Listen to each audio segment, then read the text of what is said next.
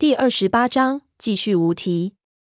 胖子说完，又咳嗽几声，连吐了好几口口水。我听得着急，忙让他接着说。胖子挠了挠后背，说：“上吊也得喘口气，这事情发生的太快，我一下子也说不上来。你得等我组织组织语言。”我看他那样子，真的是脸色发白，讲话的声音都阴阳怪气的，看来气管里还有水。忙用力帮他拍了几下背，他被我拍的人都缩起来，狂咳嗽出很多粘糊糊的东西，说道：“行了，行了，再拍他娘的就被你拍死了。”我催道：“行了，就快说，你们到底遇到什么了？”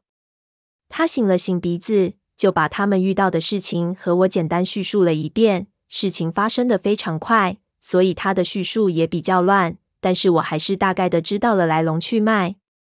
原来当时他看我在那里傻呆呆的看着瓷画，又催了我几声，可是我当时专心的要命，根本没有听见。他见我没反应，也不来催我，大概是心里惦记着那些值钱的玉佩饰，就先自己跑了回去干起来。他那个时候心里想的是，我挑完之后自然也会走过来，两个耳饰不过五六步路，必然不可能会什么意外。可是他接下来看到的东西。把他的精力完全吸引了过去，以至于他完全忘记了我的存在，也根本没有注意到那石门是什么时候消失的了。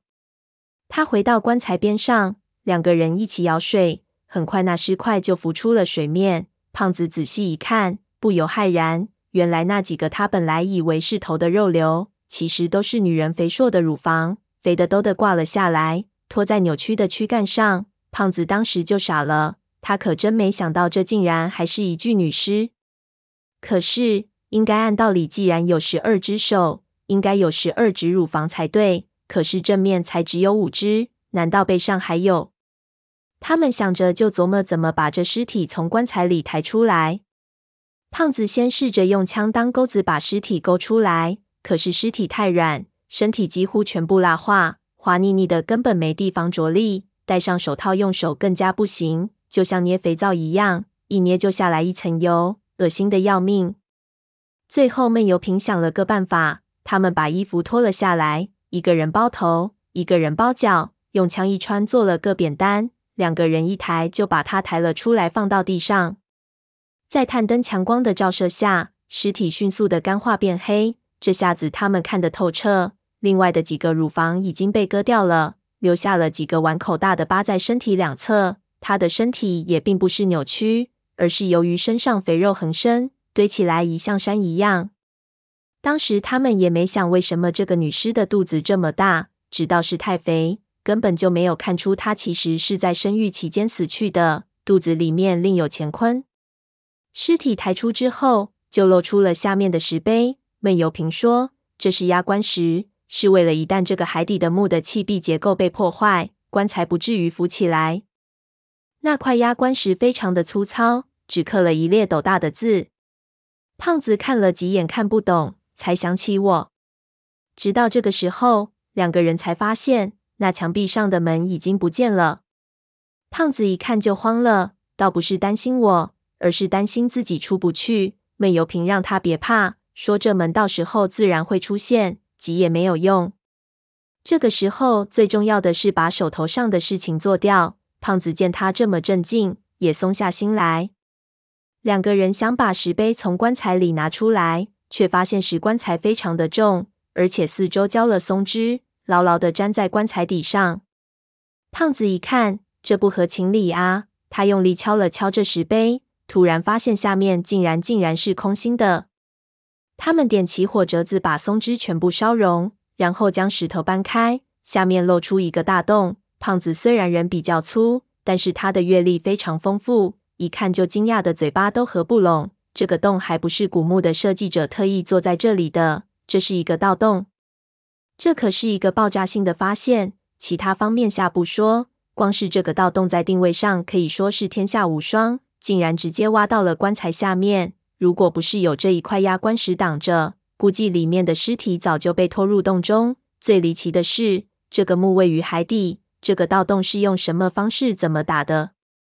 而且，如果这个墓是上下电梯结构的，那棺材下面应该就是另一个墓室才对，怎么会空间可以容纳这么深的一个洞？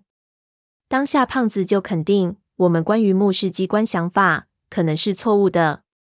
这一下子，整个事情又堕入了迷雾里。两个人同时沉默了。胖子心里很清楚，因为这个洞，这里氧气葬尸的局已经被破坏了。这具尸体虽然已经蜡化，无法再尸变，但是这个地方的尸已经不在，必然对整个墓穴的风水造成了影响。虽然现在不知道总体的变化如何，但是难保不会突然从一个灵穴变成一个败穴。胖子在风水上造诣虽然不高，但是到底是北派的人，他知道这种转变非常不妙。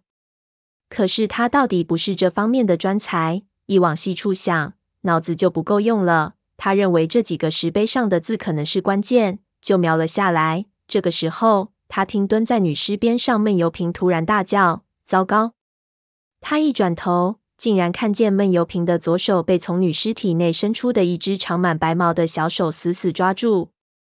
胖子没想到那女尸肚子里还有一个死婴，吓了一跳。不过他反应到底是快，回过神之后，马上拿枪上去对着那女尸的肚子就是一梭镖。这一下子似乎打的正是地方，闷油瓶一下子就挣脱了。胖子还想再射，闷油瓶大叫：“射不死的，快走！”说完就拉他去钻那棺材里的盗洞。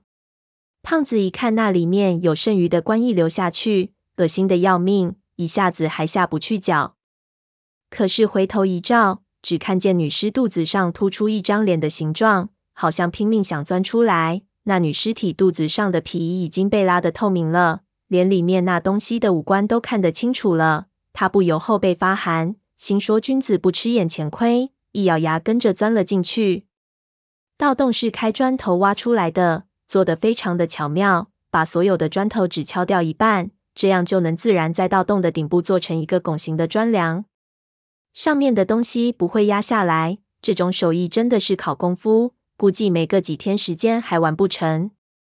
闷油瓶已经爬进去有几步了，胖子在后面拼命的追，他也不知道这道洞到底通向哪里。爬了没几步，突然就发现道洞往下倾斜，下面开始竟然有水，不过有水的一段似乎并不长。他看到有灯光衍射进来，预计到可能是我，就往水里一潜。才游了没几步，前面果然就一宽，变成了一个大池。那个时候，两个人都没气了，拼命浮上来。一出水，马上就看到我拿梭镖对着他们。我听到这里，忍不住说：“感情你也只看见一只手啊？”胖子说道：“你胖爷，我倒是根本不怕那东西。不过这小哥这么厉害，看到那东西都逃。你说我逞什么能耐？不过话说回来。”我还真是不明白，咱干嘛要跑吗？小哥，那东西是什么玩意？真有这么厉害？我看着就那点分量，给他来几梭镖，估计也能搞定啊。闷油瓶摸了摸自己的手腕，说道：“那只是一只白毛旱魃，砍掉它的头就能杀死。不过它一死，大量尸毒蒸发出来，我们就这么点空气了，并不合算。”我听了吃惊。旱魃一说是传说中能引起旱灾的鬼，又说是僵尸在养尸的里待久了就可能变魃。诗经上就说过，旱魃为虐，如坛如焚。总之，关于这个东西的说法多之又多，没想到竟然是这么个样子。不过这些都并不是重要的。我进到古墓里来，早就预备见到稀奇古怪的东西，倒是那个盗洞非比寻常，竟然是通到这个水池来的，这不太可能。我估计这水池下面的盗洞口子必然只是一个出口，可能是这人打盗洞的时候，并不能肯定主棺的位置，就像几个可能方位都打了盗洞，这个只是其中之一。想到这里，就问他们有没有发现岔路。胖子摇头说没有，这盗洞并不长，很明显是一路到底。我听了也并不沮丧，因为砖头洞吗？要用砖头藏起个洞口，太方便了。想着这个盗洞既然没有破坏气密结构，其进口也必然是在这个古墓内，找到了也没有什么用处。我估计他肯定从泉眼进耳室后，耳室还处在无门的状态，他没有办法，只好引挖出了一个道来。不过这人也真倒霉，往耳室挖，挖到压棺石，往配室挖，挖到个水池，不知道主墓室有没有被他挖通。想着胖子突然说道，你们说旱魃会不会游泳的？我一愣，不知道他什么意思，他指了指水里，我回头一看，只见那水池的中心。突然冒出了大量的气泡。